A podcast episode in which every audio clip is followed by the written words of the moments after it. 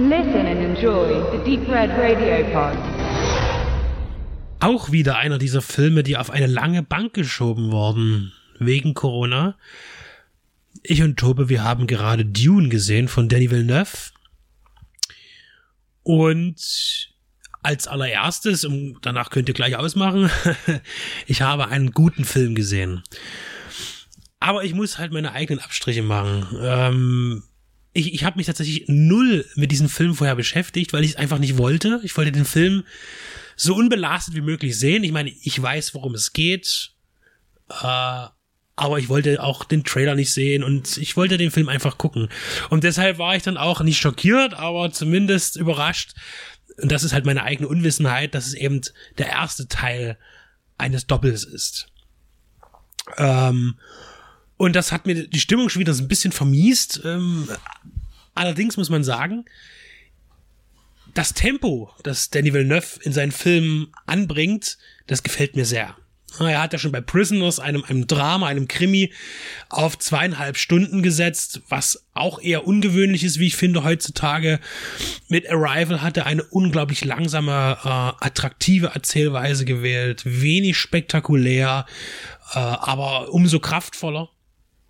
Und ebenfalls braucht man genau dieses Tempo, um eine Geschichte wie Dune zu erzählen. Und das hat er ja auch gemacht. Und deswegen ist natürlich eine, eine zweiteilige ähm, Veröffentlichung, also in zwei Teilen das zu machen, also das erste Buch zu verfilmen aus der, aus der Dune-Reihe von Frank Herbert, ähm, sicherlich sinnvoll, aber es ärgert mich trotzdem, weil es ja doch wieder das Gefühl eines Brückenfilms mit sich bringt.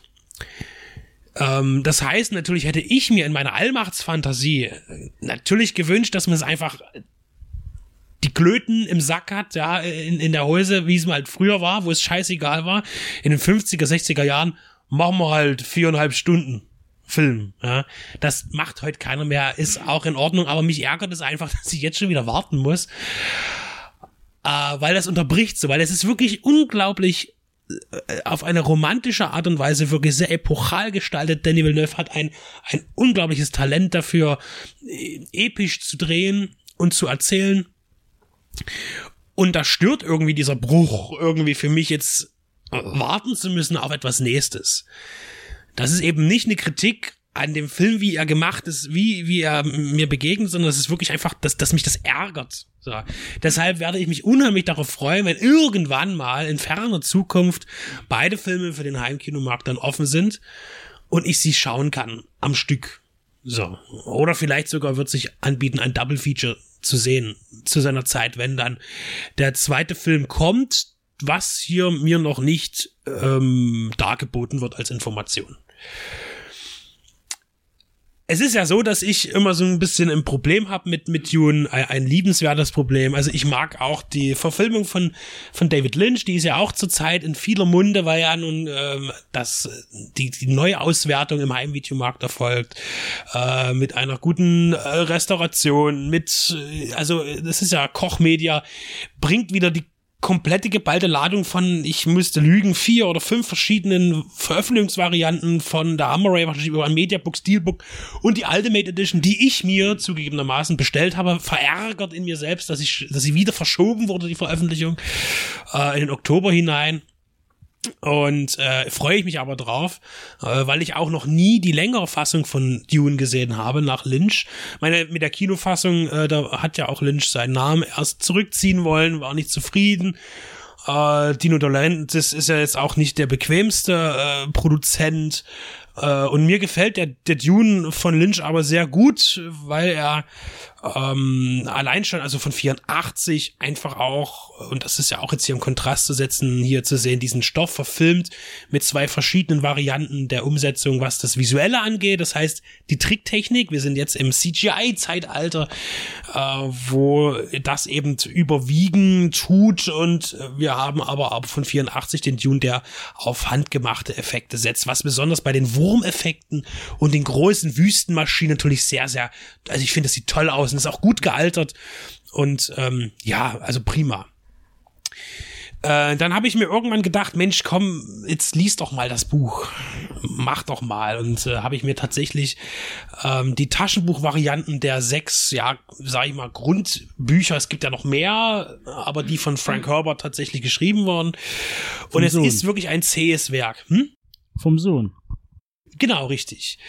Und äh, es ist wirklich für mich kompliziert, weil äh, ich habe den Film immer als Erleichterung gesehen, um dann das Buch zu lesen, weil man wird ja auch wieder in ein Buch reingestürzt, wo man auf den in den ersten zwei Kapiteln 40 äh, handelnde Personen vorgestellt bekommt, deren Namen man nicht lesen kann, weil äh, die man nicht versteht, deshalb auch schwer zuordnen kann, verwechselt, also ich, weil ich einfach zu niveaulos bin wahrscheinlich für, für diese Geschichte. Aber mir kam es auch immer vor, natürlich, dass Dune irgendwie das anspruchsvollste ist, was die englischsprachige Science-Fiction-Literatur zu bieten hat, in dem Größenwahn eines, eines, eines Science-Fiction-Epos mit viel Politik.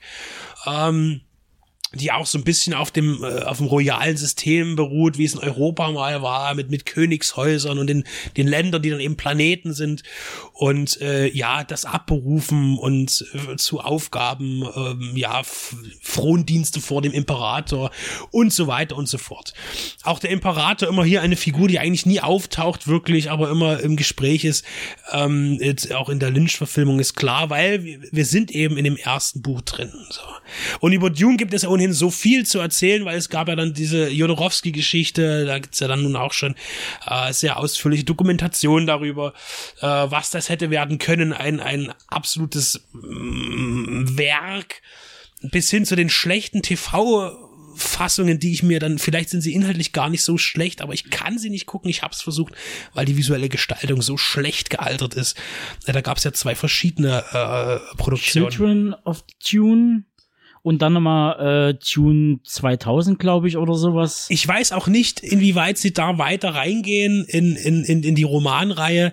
Und deswegen sage ich, ich bin kein Dune-Kenner. Ich, ich, ich werde jetzt, nachdem mein Pamphlet dazu erstmal beendet ist, natürlich über den Film sprechen, wie ich ihn fand als Film. Bloß für mich vorhergehend, dass ich mich, mich mit Dune schon beschäftigt habe, aber auch zugeben muss, dass ich Dune als Buch nach der Hälfte im ersten Band abgebrochen habe, mit, mit kochendem Schweiß auf der Stirn äh, und äh, aber immer noch versucht bin, wieder einzusteigen und jetzt eigentlich schon wieder noch mehr Lust habe, in das Universum einzusteigen, mit etwas mehr Konzentration und Willen. Tja, was soll ich denn sagen? Also meine Sozialisierung äh, mit Frank Herbert hat nicht stattgefunden. Ich habe June nicht gelesen, den Wüstenplanet, und befinde mich jetzt quasi auf der Seite. Einige werden es vielleicht gehört haben, damals vor, weiß nicht, vor zwei, drei Jahren oder so meinen Rant auf Annihilation von Alex Garland, ähm, wo ich Verfechter des Buchs war und die Verfilmung ähm, immer noch, nach wie vor, als sehr schlecht empfinde. Ähm, ich natürlich gescholten wurde, äh, äh, dass ich äh, ein Idiot sei und habe die Tragweite dieses Films nicht begriffen. Jetzt befinde ich mich natürlich genau auf der Seite der Leute, die, die Verfilmung sehr, als sehr gut empfinden. Also optisch. Er ist, er ist ein großer Bilderbucherzähler, Danny Villeneuve. Mein Problem, was ich habe, ist äh, weniger, dass es äh, aus zwei Teilen besteht, sondern dass wie bei fast allen Villeneuve-Filmen die Figuren sehr, man versucht Emotionen zu zeigen, sie kommen aber bei mir nicht an. Und das habe ich bei so ziemlich allen Villeneuve-Filmen. Das habe ich auch bei Nolan. Das ist ein ähnliches Problem.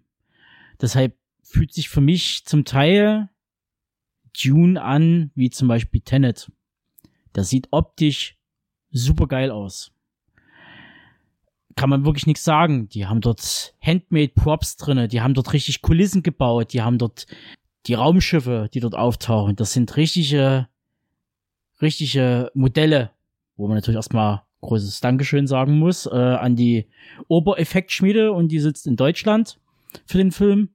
Die werden bestimmt wieder einen Oscar kriegen, wie sie es auch schon gekriegt haben für Blade Runner 2049. Und genauso sieht auch der vom ganzen Look her auch der Film aus, wie Blade Runner 2049. Er tut quasi das optische Design fortsetzen. Sei es drum.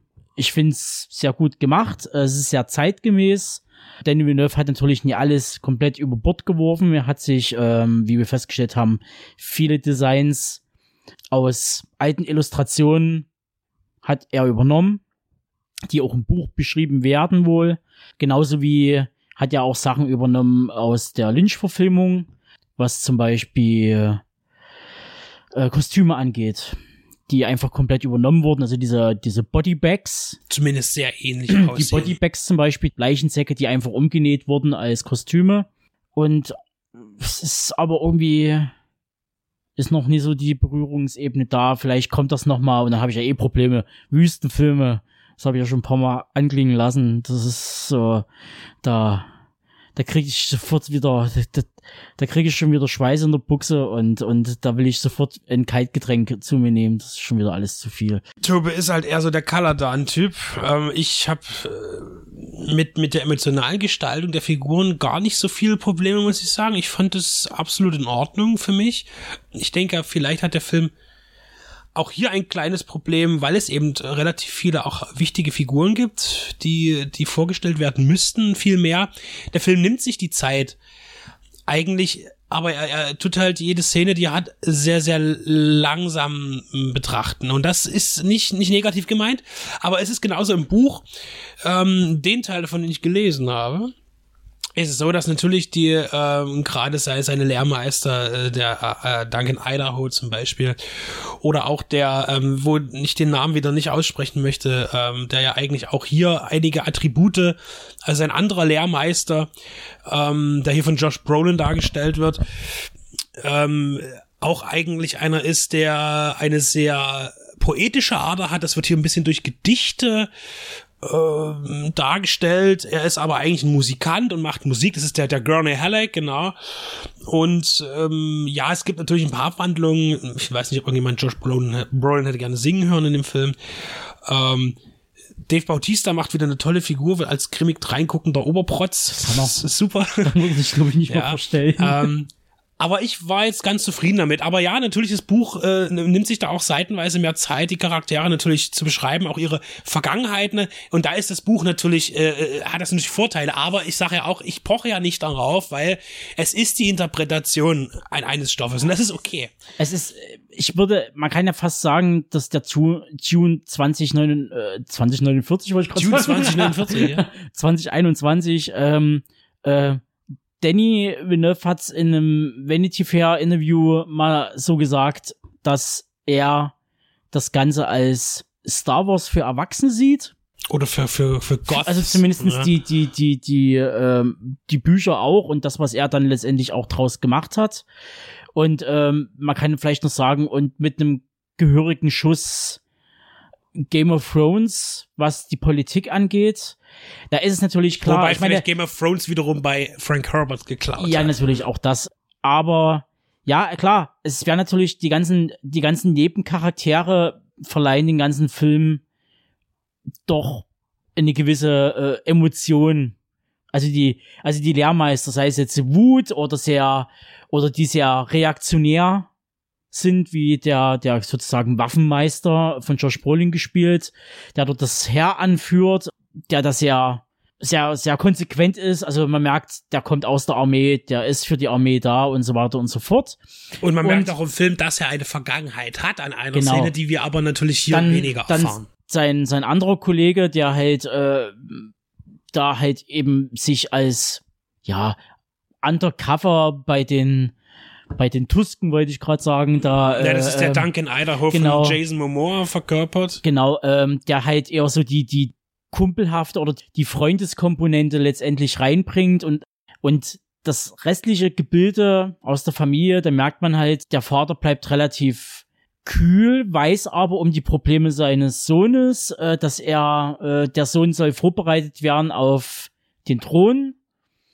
Ähm, der Sohn will das nie und der Vater kann es aber nachvollziehen. Du hast die Mutter, die auch wiederum ihrem Sohn, der ja eigentlich eine Tochter sein sollte, äh, für diese Kaste ähm, die Bestimmung ähm, zuteil werden lässt ähm, und das auch immer mit Nachdruck, also äh, immer so mit so einer mit so einer harten Hand Jetzt, jetzt ist es ja so, dass das alles immer sehr vereinfacht dann klingt, aber es ist tatsächlich so, dass diese emotionalen Themen ja zum Beispiel eben das, sie als äh, äh, als als Hexe dieses dieses Kultes ähm, ja entscheiden kann, was für ein Geschlecht ihr Kind haben kann, genau. Äh, und sie hat sich dafür entschieden, ihren Mann einem weltlichen einen Sohn zu schenken als Erben für das Haus Atreides. Ähm, und damit natürlich in Missgunst steht, aber trotzdem immer noch Angehörige ist dieses Ordens und auch noch geschätzt wird. Und es ist e-, eben gar nicht so, dass Paul Atreides, der junge Thronfolger, der will ja nicht nicht führen unbedingt, aber er hat halt, äh, spürt in sich, dass er irgendwie eine andere Bestimmung hat, nämlich zum Beispiel der Muad'Dib zu werden, was jetzt hier doch nicht so äh, auch ausgesprochen ist, was erst später kommt.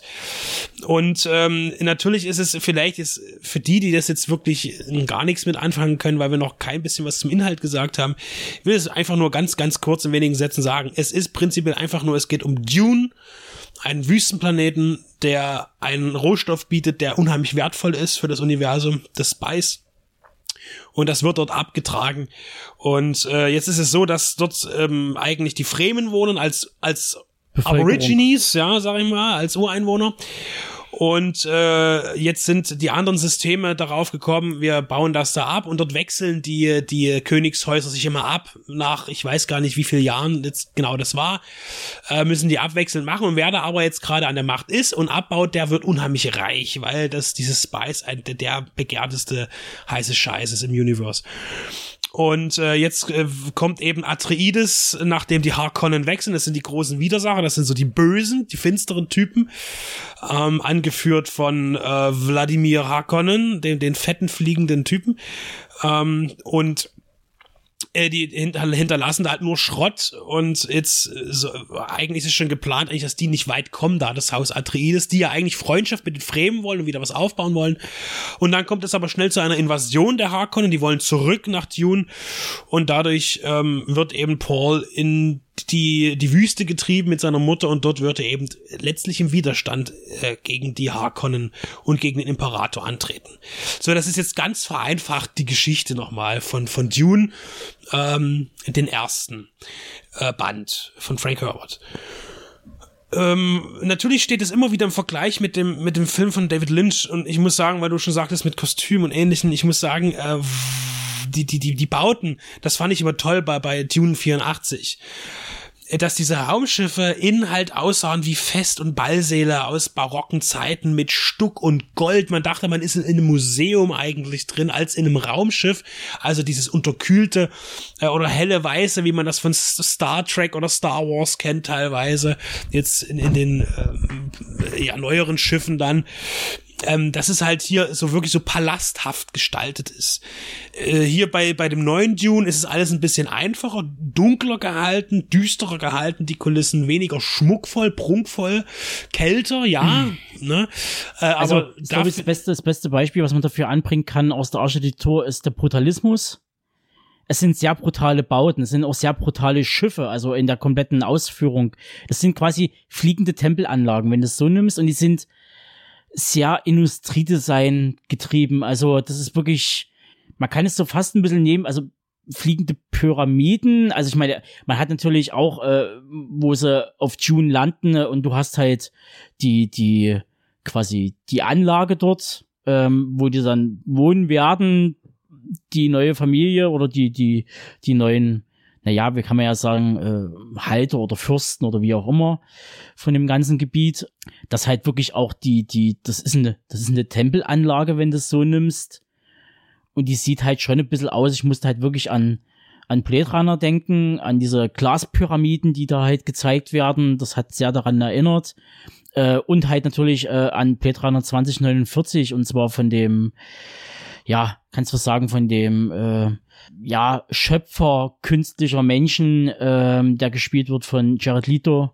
Der lebt ja auch in so einer, in einem Tempel eigentlich, wenn du es so nimmst. Und genauso sehen auch diese ganzen Gebäude halt aus. Also sehr, sehr unterkühlt, da ist nix, Also da ist dann wirklich noch so das Highlight drinne, wenn die dann äh, relativ auch am Anfang, wo sie in äh, auf äh, ihren Heimatplaneten sozusagen sind, äh, in Norwegen. Kaladan, ja. Äh, ähm, dass da halt mal wirklich irgendwie ein Bonsai steht und dass da halt viel, viel Wald ist und das wird halt komplett ausgetrieben und man, man merkt dann natürlich auch, dass alle von dieser Königsfamilie und alle, die dorthin rüber siedeln müssen, alle ihre Probleme haben, dass auf einmal nichts mehr da ist. Du hast komplette Weite. Du hast nur noch Sand. Du hast keinen Baum mehr. Du hast nichts mehr. Die Sonne brennt runter.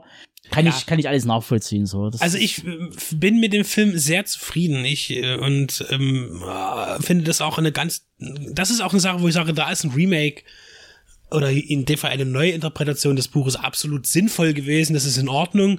Das ist kein Stoff, wo es das jetzt nicht gebraucht hätte, ähm, weil er auch wirklich äh, anders gem- aussieht, wobei der der Lynch ähm, ja auch äh, natürlich durch seine Spielzeitbegrenzung für einen Film äh, beziehungsweise auch in der längeren TV-Fassung, die ich noch nicht gesehen habe, das wird aber dann folgen, wenn die Ultimate Edition mal an meine Tür geklopft hat.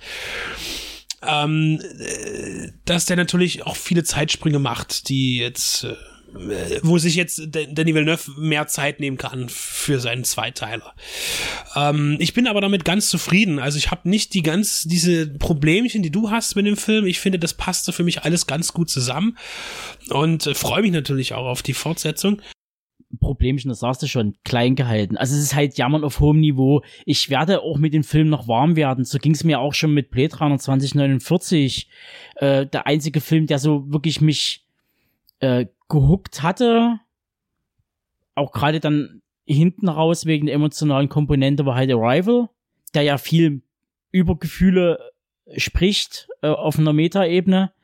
Also es ist ja Richtung Contact oder äh, Begegnung mit der dritten Art und äh, dann vielleicht noch Sicario oder so, weil der halt wirklich einen Impact hatte. So, aber es ist, ich brauche wahrscheinlich, ich werde da noch mal eine, auf jeden Fall eine eine Zweit- und Drittsichtung. Äh, das bietet der Film auch an, weil er einfach viele viele Schauwerte liefert und das ist ein Film, wo man ganz klar sagen muss, ihr müsst ihn im Kino gucken, solange der noch läuft, weil ähm, am besten auf der größten Leinwand, die euch irgendwo geboten wird.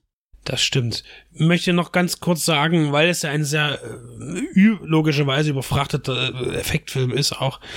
Ähm, die Special Effects waren für mich äh, hauptsächlich verträglich. Ich habe wenig Probleme gehabt, obwohl es einige Sachen gab, wo ich mir ein bisschen mehr Physik gewünscht hätte, aber das ist, äh, bei, weil die Stimmung für mich sehr gut ist im Film, verträglich und die Effekte, die eher weniger funktionieren für mich, ist gerade so äh, bei der Größenordnung, wie wir Schlachten sind, es gibt auch ein Schlachtenszenario, ist es natürlich schwierig, äh, auf, auf physische Effekte zurückzugreifen, wenn Raumschiffe mit im Spiel sind, ähnliches äh, heutzutage. Das ist alles noch, wo ich sage, okay, da gehe ich mit, das hat mich nicht so sehr gestört. Alles in Ordnung, kann ich mit leben. Dahingehend auch sehr schön eben zu sagen, man schaut sich ähm, die Erstverfilmung an von David Lynch, ähm, wo das ja der Fall ist, wo das alles mit physischen Effekten gestaltet ist und noch eben klassischen handgemachten Special Effects. Ähm, finde ich einen, einen guten Vergleich, kann man das schon machen. Also ich finde beide Filme äh, sehenswert auf ihre Weise. Und ähm, ja, also das ist äh, für mich auch immer ein Thema so mit den Effekten, aber das, das passt hier ganz gut. Ja, ist ja und auch- man hat auch wieder interessant, es sind ja immer Filme, die irgendwie auf Mars spielen oder in Wüsten, wird immer in Jordanien gedreht, das passt auch ganz gut hier rein. Oder, oder Abu Dhabi. oder Ungarn in dem Fall, aber im Studio halt. ähm, aber das passt alles. Also für mich ist es wirklich mal wieder ein, ein es ist ein sehr episches Werk, äh, wo mir aber eben der Bruch zum zweiten Teil eigentlich so ein bisschen Bauchschmerzen bereitet. Aber das ist halt mein Problem. Das ist auch wieder Jammern auf hohem Niveau. Ja, vielleicht. Ja, aber ist klar, ich kann es ja irgendwo nachvollziehen. Ich meine, wir sind ja alle äh, im Nachhinein alle ein bisschen angenervt von diesen ständige in 50 Teile hin, hineingehend. Und das hat ja auch Danny Villeneuve in Interview gesagt, so, äh, Wenn man Dune mit dieser Geschwindigkeit er erzählt, geht es nicht da anders. geht es nicht anders. Hat er ja auch gesagt, so. Und äh, er will halt keine, er wollte keine Kompromisse eingehen. Also er hat wahrscheinlich schon genug Kompromisse eingegangen. Äh, meine, klar, der Film hat 165 Millionen gekostet. Vielleicht auch ist es bezogen auf das Gesamtwerk, was dann letztendlich kommt. Der Lynch hat 45 Millionen gekostet. Ist eine andere Zeit Es gewesen. und aus einer anderen Zeit, wo aber auch schon für damalige Verhältnisse 84 oder 45 Millionen in ganz schön Das war ein High-Budget-Film. ein, Also, ein, ein ultra fetter Brocken ist. Und wenn man überlegt, wenn man die Produktionsgeschichte sich anguckt von Lynch und das, was da vorneweg gelaufen ist mit äh, Jodorowsky, der in zwei Jahren zwei Millionen einfach verbrannt hat und nichts zu Papier, also doch zu Papier gebracht hat er schon reichlich, aber nichts Handfestes irgendjemanden zeigen konnte. Zum einen, ich kann Leute verstehen, die sagen so, ja, man sieht die ganzen tollen Raumschiff-Designs äh, mit Leopardenartigen und Zebraartigen in allen möglichen grellen Farben. Also es war ja ein, es wäre ja ein LSD-Rausch gewesen am Ende. So, mit Pink Floyd und allen möglichen Leuten, die da mitspielen und mitmachen sollten. Orson Welles und so. Ob, ob das dann am Ende wirklich ein guter Film geworden wäre, weiß ich gerade nicht. Ein er wäre auf jeden Fall ein Kunstwerk. ja. Das kann man auf jeden Fall mal so sagen. Denke schon. Ähm, ich bin dann aber eher so ein, so ein Pragmatiker. Also da, da will ich dann doch lieber, da bin ich dann doch eher fürs Film-Entertainment und ähm, Danny Villeneuve, der kriegt einen guten Spagat hin zwischen schon Richtung Kunstkino gehend, also viele Designs erinnern ja auch, oder Grundstimmungen erinnern zum Beispiel an Tarkovskys Stalker oder Solaris etc. Also halt wirklich schon eher so diesen diesen wirklich so russischen Science-Fiction-Film äh, gehend. Ähm, sehr opulent, sollte man meinen, also halt sehr groß, sehr sehr epochal und Figuren sehr klein, also äh, gegenüber den den Mammutbauten, die man dort hat. Was man noch einstreuen musste, da hatte ich ja schon im, im Vorgespräch mit äh, Benedikt so, wer da äh, äh, noch am Drehbuch mit rumgewerkelt hat, wo wir wo ich auch erstmal nicht schlecht geguckt habe, äh, laut der IMDb, dass da halt äh, Eric Roth zum Beispiel mit, mitgeschrieben hat, äh, ein alter Hautdegen, Hollywood-Hautdegen, der zum Beispiel Airport 79 Concorde schon verfasst hat, war einer mit seiner ersten Werke oder einer meiner Lieblings, ja, äh, Horrorfilme Wolfen. Ähm, da steht er aber als Uncredit drinne. Ähm, dann Drehbücher zu Forrest Gump, Postman, München zum Beispiel. Und der andere, der noch mitgeschrieben hat, nebst Danny Villeneuve, ist äh, John Sprates. Ich hoffe, ich habe den richtig ausgesprochen. Er hat halt das Drehbuch zu Passenger geschrieben, Doctor Strange, Prometheus und äh, hat das den groben Plot geschmiedet zu der Mumie-Verfilmung von 2017. Also, da muss man jetzt aber sagen, da sind jetzt alles nicht unbedingt gute Sachen dabei. Ja, Das aber ähm, also das, ich weiß auch nicht, in welcher Konstellation jetzt wer hier wie gewirkt hat das äh, an dem ist, Drehbuch. ja, das ist richtig. Äh, aber es ist etwas dabei herausgekommen, das sehr ansprechend ist, das eben nicht so mh, banal ist wie alles das, was du gerade teilweise aufgezählt hast. Ist Mal richtig. jetzt abgesehen von einigen Klassiker-Highlights. Aber ich, ich kann jetzt wirklich für mich zum Schluss einfach sagen, ähm, dass der Film für mich funktioniert hat, dass er mal wieder ein bisschen mehr Anspruch ähm, in einen Blockbuster bringt, weil es halt die, die Grundlage des Buches auch hergibt.